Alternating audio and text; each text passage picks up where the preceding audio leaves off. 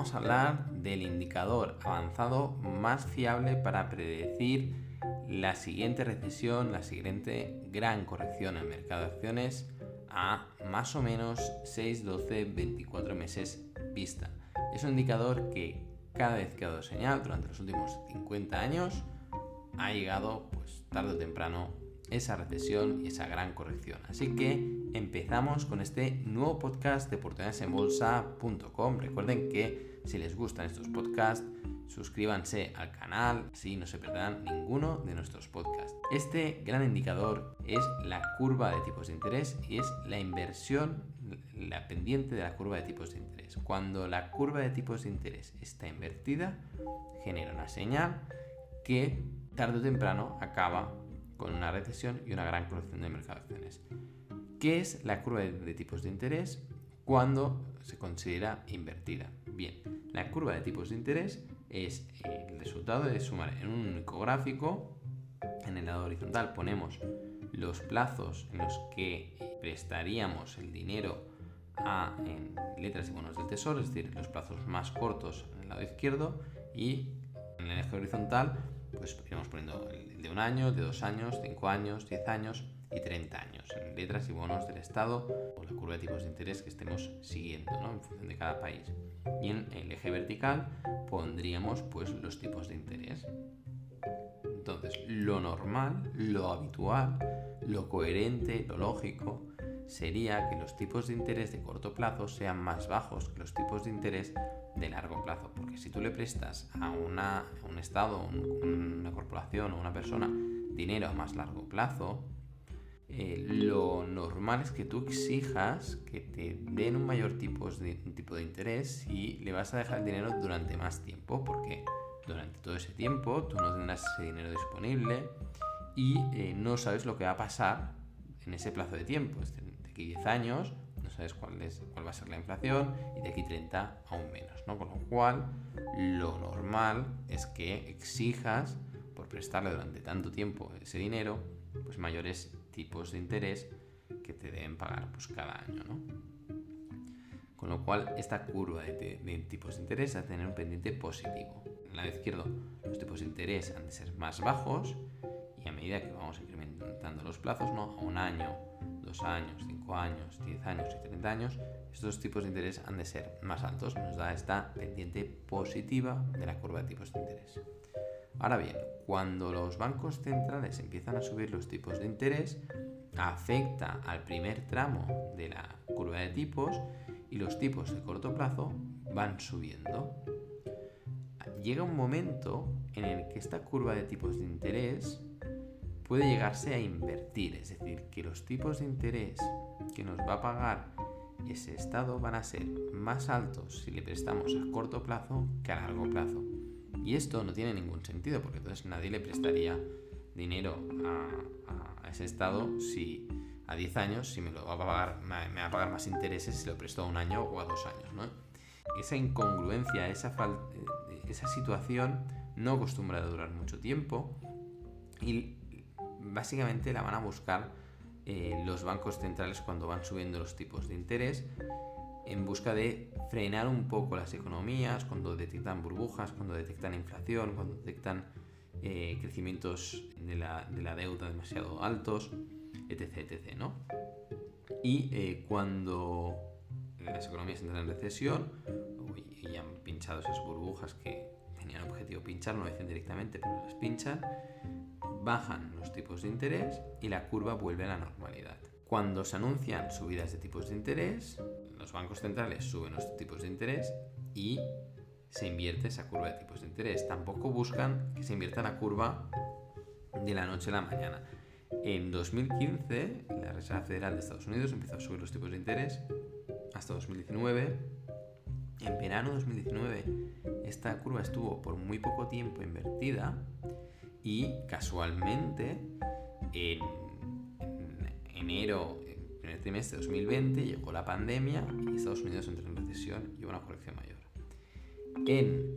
En 2006 eh, también la curva de tipos de interés estuvo invertida y en 2007 y 2008 llegó la gran corrección en mercado de acciones y la recesión, eh, la crisis financiera.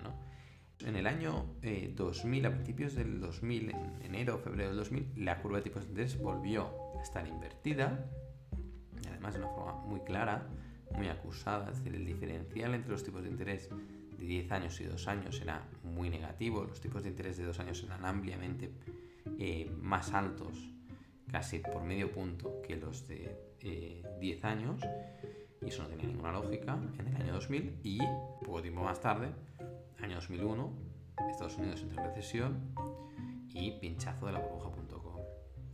En 1989 también la curva de tipos de interés se invirtió y en 1990 llegó la recesión en Estados Unidos y también una corrección mayor en el mercado de acciones. Con lo cual esa curva de tipos de interés hay que seguirla.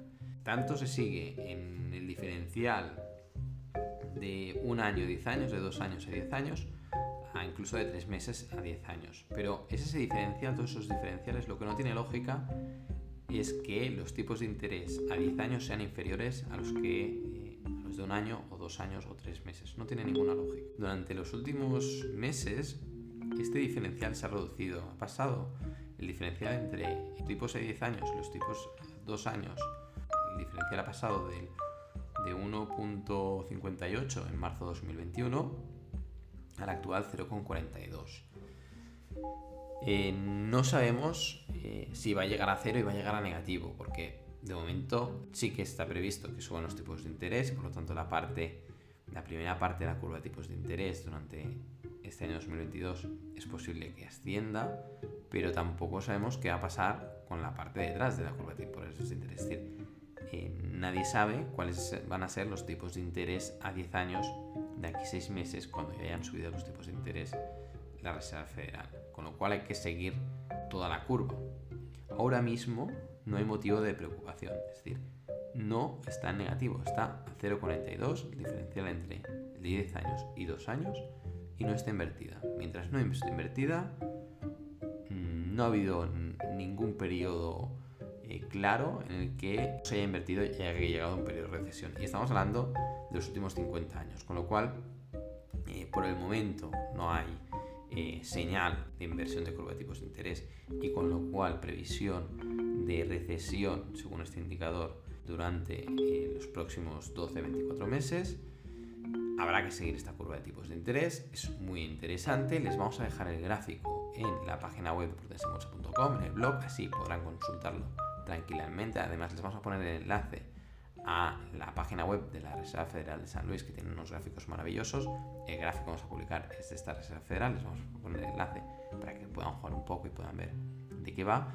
Pero en todo caso, eh, lo que queremos comunicar es que este indicador es muy fiable, ha dado señal eh, inequívocamente durante los últimos 50 años, ahora mismo no está en negativo la Reserva Federal sí que es cierto que tiene previsto subir los tipos de interés durante este año, pero va a vigilar muchísimo esta inversión de la curva de tipos de interés y eh, lo que está claro que eh, si los tipos de interés de largo plazo suben, aunque suban los tipos de interés de corto plazo, no va a haber ningún problema. El problema llegará cuando esa curva de tipos de interés se invierta y los tipos de interés de corto plazo sean superiores a los de largo plazo. Ahora mismo no estamos en esta situación, se ha aplanado un poco la curva, pero para nada está invertida y de momento tranquilidad.